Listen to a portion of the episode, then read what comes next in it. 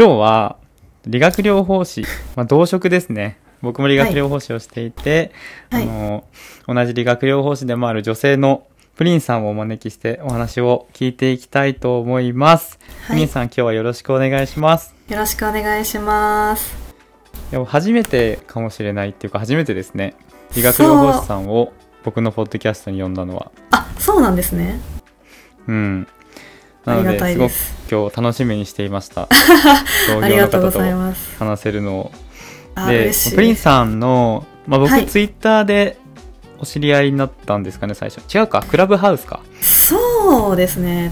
クラブハでウス。フォローいただいいてはい。でそこであ理学療法士さんだと思ってすぐフォローバックしてはい。でしたよねその後話してだったんですけどその前、すね。はい。クラブハウスであのこの間お話をしたんですよね。でそこで、まあ、理学療法士になったきっかけとかいろいろその辺を話せたので改めてこうまとめてポッドキャストに撮りませんかってお願いしたらプリンさんが喜んで OK いただいたので今日はプリンさんにいろいろ理学療法士のリアルな現場の話をちょっと僕らでやったら楽しいんじゃないかと思って始めております。そしたら、まあ、簡単に最初プリンさんの方からご自身の自己紹介をしていただいてもいいですか？はい、えー皆さんはじめまして、えー西日本で理学療法士してますプリンと申します。と理学療法士歴は2年半でと昨年まで回復期のリハビリ病院で勤めてました。で、メインは脳血管障害と運動器障害。で、えー研究は認知症ケアをさせてもらってました。で他に介護予防介護予防教室開かせてもらったりしてました。よろしくお願いします。はいということではい。ありがとうございます、い、やなんか西日本の方なんですね。関西あそうですそうです。はい関西で。関東にいてすごいまあ今遠くにいるんですけど、まあ、理学療法士はい。ってすごい今多いじゃないですか、うんうんうんうん。今ねすごいいろんな働き方があってめちゃくちゃ多彩でと思うんですけど、まあ、あんまり認知度というか理学療法士っていう仕事を知ってる人って意外と少ないですよね。うんそうですね。意外と理学療法士ってどんな仕事っていう人が多いですね。そう。まあ、そんな方のためにお伝えしておくとまあリハビリをする仕事ですよね。うんうんうんうん簡単に言うとね,、そうですリハビリで例えば、体半身麻痺になった方とかさっきプリンさんが言われてた運動器っていうのは例えば骨折した後のリハビリとか歩く練習とかっていうのをこうサポートしていくような仕事が理学療法士でいろんな働き方があって病院で働いてる人もいれば僕は施設で働いてるんですけどそういうふうにあの高齢者を中心にリハビリする人もいたり中にはスポーツ選手のあのサポートとかコンディショニングをやっている方もいたりしてすごい幅広い仕事がこの理学療法士なんですけど病院で働くと回復期っていうのが多分メインですよね。リハビリはね。そうですね。うんうんうん。回復期っていうのは、まあ、手術とかをした後に生活に戻る上で必要な動作例えば歩くとかこうまたぐとかしゃがむとか立つとか歩くとか歩く2回言いましたけど、まあそんな感じで そういう動作をメインにやっていくのはこの理学療法士だと思うんですけど、まあ、プリンさんは、まあ、理学療法士になったきっかけって何なんですか？そうですね。と私家族が理学療法士してましてと父親と姉が理学療法士なんですけど、うーん。でまあ、その影響で理学療法士って仕事いいなーって思って始めうんたんですけど、まあ、うん。父親がクリニックを、うん。まあ、ドクターと共同経営してて、まあ、よくそこに遊びに行ってたんですよね。へまあ、治療してる姿見てああ人を笑顔にする仕事なんだっていうのに気づいてそこからこう引き込まれて目指した感じですね。うん。うんうんー、あー人を笑顔にするのが好きなんですね。そうですね。だからこう本当はあの大学で関東に行ってうん。こう理学療法士の仕事しながらディズニーでバイトしたいっていう夢があったんですけど そう。なんですね、その夢。そうなんですよ。ちょっと叶わず関西でずっととどまっちゃったんですけど。ああ。いやいや、その夢めちゃくちゃいいですね。で、ディズニーが好きなんですか？そうなんですよ。あのなんかこうなんて言ったらいいんですかね。まあ人に夢を与えるというか、まあ、絶対あそこの場で笑顔じゃない人いないなっていう完璧な世界じゃないですか。うん。なんかそれにすごい感銘受けて自分もそういう人を笑顔にする側に回りたいというか、うん。うんうんうん。まあ通じますね、うん。リハビリの仕事とね笑顔にする夢を与える、そうですね。うんうんうんうん、まあ、そういうのがもともと好きなのかもしれないですね。そうですね。だからボランティア活動とかもよくやったりもしてましたね。うんうん。えー、例えば、うん。例えばそうですね。なんかこう地域活性のためにこう、あれなんて言ったらいいんかな、まあ、地域の活動に参加したりとかあとはこう、障害持った方となんていうんですかね、こううん交流会。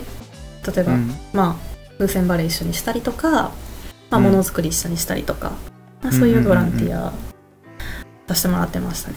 うんうん、あはい。ーあすごい。でもいろいろ活発にまあ若い頃というか学生時代から活動されて。そうですね。うんうんうん。すごいですね。今はちなみに働き方としてはうんうんん。どういう感じで働かれてますか、そうですね。まあ、えっ、と、去年まで回復期のリハビリ病院で働いてたんですけど、うん。まあ、そう自分の技術磨けるなっていう意味で、まあ、ちょっと有名な病院に入らせてもらって、うんうん。まあ、人が良くなるなら、と自分の身滅ぼしてでも頑張ろうって思ってたんですけど、本当に滅ぼしてしまって、うん、おー。はい。で、まあ、どう考えても40、50までこの仕事をバリバリやっていくっていう未来図が描けなくて、うん。体力的に PT っていうのは長期的には働ける仕事じゃないんかな。うん。プラス、やっぱりこう、病院のお給料っていうのが、なかなかこう、皆さん想像するような額ではないというか、うんうん。ギリギリ生きていけるかなっていう中で、うんうん。自分のやりたいこと、リハビリ以外で自分の生活をより良くするっていう意味で、うんうんやりたいことができないなってなった時に、まあ、自分の人生見つめ直して、うん。まあ、転職して、まあ、訪問リハビリの方にうん。移ったのと、まあ、プラスこう自分というものの幅を広げるっていう意味であーま別の仕事もやっていこうかなっていう形で働き方は考えてます。はい、ちなみに今は体調は大丈夫なんですか？はい、もうすっかり 良くなりました。じゃあもはいう今はすごい求めていた理想的な、まあ、働き方に近づいてるっていう感じですね。そうですね。うん、ここからあまた幅広げていきたいなって感じです。ーおーすごいそんな身を滅ぼすまで、こう仕事できるそんなプリンさんすごいと思います。あーありがとうございます。なんか普通に聞いてて確かにリハビリの仕事医療関係皆さんそうかもしれないですけどすごい今、うんいい人が多い優しい人が多いですよね。うん自分のこう、うん。健康とかではなくてやっぱり人のためっていうのはすごいあるなって感じてるので、まさにプリンさんはなんかそんな人だなって聞いてて思いました。ありがとうございます。ディズニー好きはすごい伝わってきましたさらに。あ、本当ですか？プラスアルファで。あそうなんですよ。ディズニーが好きなんだなみたいな、はい。めっちゃ感じてました。はい。なるほどなるほど。いや僕もまあ本当きっかけは自分はスポーツしてて怪我をしてそれで理学療法士っていう職を知って、あの自分もなんか怪我で困ってる人とか障害を負ってあのうん。生活に支障が出てる人のケアしたいっていうところだったんで本当になんかそういう自分の体験がそのなりたいきっかけになる一つ大きなあの、うん。特徴があるのが理学療法士かなって思うんですけど、うんうんうん、あのプリンさんは、まあ、理学療法士になって、うんうん。どういう時にこうやりがいを感じますか、そうですね。やっぱりこう治療した後に患者さんがまあ楽になったって言ってもらえたりとか、まあやっぱりこう無事お家に退院できたっていうので、うん。まあ本人さん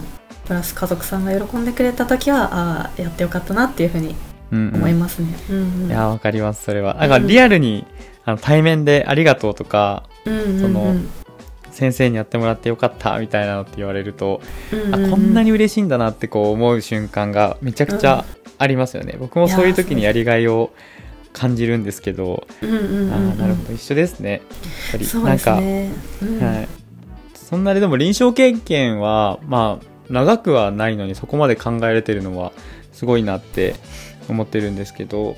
ありがとうございます。プリンさんの中のその原動力みたいなのってどういうとこから来るんですかね？原動力。うん。例えば、例えば、うん、うんうん。あの、うん、なんだろうな。リリハビリをしながら、うんうんうん。まあ、他のことにもこう手を出したいというかやりたいって思ってらっしゃるところのうんうん。なんかきっかけになった経験とか。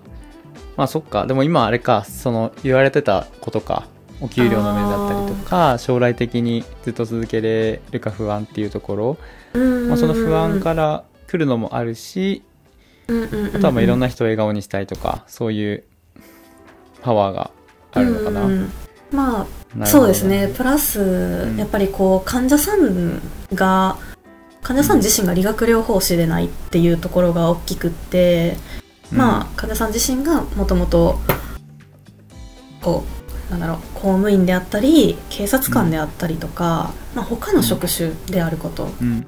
うん。うん、やっぱ生きてきたこう歴史が違うって中で、まあ、私はこの理学療法士としての仕事面しかわからないというか、うん。うんうん、理学療法士としての価値観しかわからないんでこう、やっぱりそこのか警察官であったりこの他のお仕事の方がどういう価値観を持って生きてい,、いてはるのかなっていうのがすごくなんだろうもっと患者さんに寄り添えるかなっていうのがあって、でまあそれのきっかけの一つとしてツイッター使わせてもらって、うん。まあ、いろんな人の価値観に触れて、うん。まあ、どうやったらより患者さんに寄り添った、まあ、精神面であったりうん考え方であったり、それをまあうん。こう、まあ、多角的に、患者さんに寄り添えたらなっていうので、うん、っていうのがまあ原動力にはなってますかね。うんうん。なるほど。それはすごく同感かもしれないです。リンさんがおっしゃったように、いろんな人と触れ合うことでいろんな人の生活観、価値観が分かってそれがうん。現場のリハビリに生きてくるみたいなのはすごく同感しました、うんうんうん。なるほどな。でここからじゃあちょっと苦労話みたいなところに移るんですけど、まあ、さっきもこう不安のところも少し話されたと思うんです。理学療法士ってこういう将来的に不安だったりとかそういうのもあると思うんですけどうなんか、まあ、それも一つあると思うんですけど、まあ、実際現場でやっていて苦労したこと？うんうんうん。例えばなんか僕だったらあの学生時代学んだこととか教科書に書いてあることとは全然違う病態とか状態が患者さんにあってすごくその辺で技術面のあの未熟さみたいなのをすごい痛感したんですよね。実際に現場に出た時に。うんうんうんうん。それが僕は一番苦労したことだったんですけどプリンさん的にあの理学療法士 PT として現場に出てみて、理想と違ったところとか、ギャップとか苦労したみたいな話うんうん。あります、そうですね。今ソシさんがおっしゃった通りやっぱりなんだろう、まあ、技術面がやっぱり学校だけじゃ追いついてないっていうところと、うん。やっぱりこう患者さん結構お年を召した方がたくさんいらっしゃって、ただのこう頸部骨折だけじゃないというかうん。他に内科疾患があったりもともと脳梗塞がありましたよっていうこううん。他の疾患もこう掛け合わさっての、うん。今のこう歩行状態であったりとか、まうん。あ、生活機能であったりとかうん。っていうところのこう複合した解釈っていうのがなかなか学生時代の4年間だけじゃ解釈しきれないというか、それがやっぱりこうどこでどう重なってどこが何を影響してっていうところがすごい解釈に苦労したなっていうのと、うん。まあ、プラスアルファでこうリスク管理。ううんんうんうん、内科疾患があるとこうそっちの面でうん。こう運動制限がかかったりとか、うんその辺の管理しながらこっていうのがなかなか 苦労しましたね。なるほどなるど。ほどいや、はいめちゃくちゃわかりますまあはい。すごいその苦労もめちゃくちゃありますもんね。リハビリの仕事ってね。わかる、うんうんうん。すごいわかる。現場で実際働いてるとめちゃくちゃうんうんってこう共感する部分が今話聞いて思ったんですけど、まあ、トータルでもやっぱりその苦労があっても患者さんが嬉しい顔してたりありがとうとか言われるとめちゃくちゃ楽しいですもんね。そうですね。結局落ち込むけどそのの分がん考えた分バックがやっぱりあるんでそうですね。それはお金だけではなくて、うんうんうん、その本当に患者さんの感情だったりとかその家族が喜んでくれたりとかそういういろんな感謝のバッグがあるから、うんうん、僕は理学療法士続けていられるのかなって思ってます、うん。でプリンさんもやっぱり今までこうやって話聞くと本当に人のためにっていう力がすごい感じれた方なのでまあ、ツイッター皆さん見ていただければと思うんですけど本当に笑顔にするとか人への寄り添いとかっていうところがなんか話しててもすごい感じられたし、はい、ありがとうございます。す話聞けてよかったです。あいえいえ PT 仲間として、はい。多分めちゃくちゃはい。正直話そうと思えば話し足りないことがたくさんあるんですけど、そうですね、まあ今日はこれくらいにしておければと思います。でありがとうござい全ます。然関係ないんですけど、はい。あの、プリンって名前じゃないですか。はい。これは なんか、あるんですか？そうこれよく聞かれるんですけど。うんうん。そうもともと私料理がすごい好きで、はいはいはい。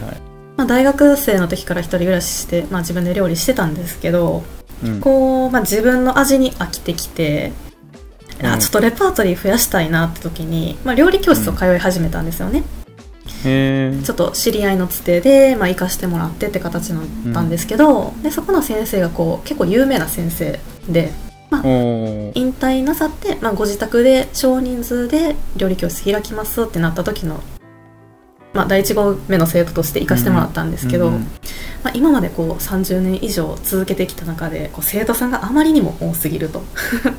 1000人ぐらいいるからもう名前を覚えれない、えはい、はいはいはい。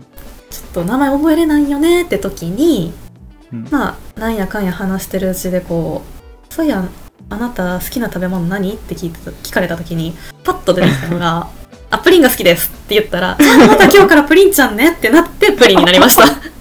そうだったんですね。そうなんですよ。こう自分で考えたわけ、まあ自分で考えてるんだけど、パッと出た言葉がプリンだったっていう。そうですね。いやほんまにプリン好きやったんですけどパッて出てきたのが、あうんプリンが好きってなってそっから じゃあもうプリンちゃんねってなってまあだからリアルでもプリンちゃんって呼ばれるんですけどあめちゃくちゃリアルじゃないですか、その、あの、なんそうです か面白い。全然名前とかにもかかってないってことですもんね。全く別名ですね まあ好きな食べ物でプリンはあるんだけど、みたいな。そうですそうですそうですあわかりました。ちょっと謎が解決しました。多分今まで聞いてる方もどっかでこの質問あるんじゃないかなと思って。そうです聞いてるね人多いと思うので、よかったです。ありがとうございます。聞いていた。だいていました、本当に。いえいえこちらこそ、まあ今日はこれくらいで終わりにするんですけど、まあ、これからもなんかクラブハウスだったりスタンド FM とかいろんなところでお話できればと思います。まあはい仕事の話だけではなく、まあなんかこうお互いのことに迫るような話もいつかできたらと思うので、はい。これからもよろしくお願いします。こちらこそよろしくお願いします。なんかプリンさんからあります？私のここを見てほしいとかここを見てほしい。Twitter フォローしてとか。あーえーっとツイッターではそんなにこう理学療法士としての発信はしてないんですけど、うん。やっぱり理学療法士という名前がついてるけれどもやっぱりまあ患者さんも私たちも人であることっていう大前提は変わらなくて、うん。うん。まあそのなんだろうその大前提はどこの業種でも変わらないかなと思うんですけどだからこそなんだろう人として大事なことっていうかまあその辺を発信していってるつもりなんで、ぜひよかったあら着目してもらえたら嬉しいです。すごい。年は言わないですけど僕より若くてそんな考えてる人なんかあんまり身近にいないからめ、はい、すごいなって思いましたあいえいえとんでもないです。知った時に。ありがとうございます。皆さんフリンさん今後も要チェックで。あありがとうございます。はいということで今日は理学療法士でもあるフリンさんを呼んでお話をお伺いしました。フリンさんありがとうございました。ありがとうございました